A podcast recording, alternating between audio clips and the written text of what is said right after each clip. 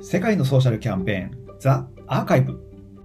これは広告会社でシニアコミュニケーションデザイナーを務めている私坂本洋二が2014年から続けているブログ。世界のソーシャルキャンペーンの過去の記事からソーシャルグッドのために世界で行われた素晴らしいアイデアのキャンペーンをおさらいして紹介する番組です。さて今回お届けするのは2014年の7月26日にアップした地球温暖化を否定する政治家たちに警鐘を鳴らすためのユニークなムーブメントについてです。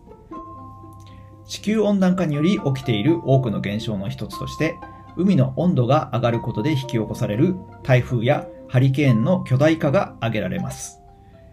今回はそこに目をつけた試みなのですが、アメリカの市民団体クライメートチェンジ .org は2005年にアメリカを襲ったカトリーナをはじめアンドリューやサンディなどアメリカではハリケーンごとに人の名前が付けられる慣習に着目。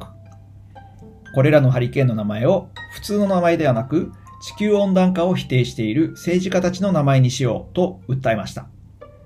これをハリケーンの名付け元であるアメリカの国立ハリケーンセンターがまともに受け取るとは思えないのですがこのようなユニークな取り組みを訴えることでメディアや世間の関心を地球温暖化を否定している政治家に向かわせ次の選挙の結果に影響を与えることはできると思います。この取り組みのウェブサイトはすでに閉じているようですが、もしもハリケーンの名前が政治家たちの名前になったらという世界をリアルに描いたプロモーションムービーがとにかく秀逸です。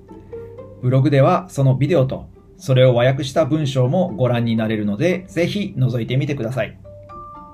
いやー、アイディアって本当にいいもんですね。それでは皆さん、また来週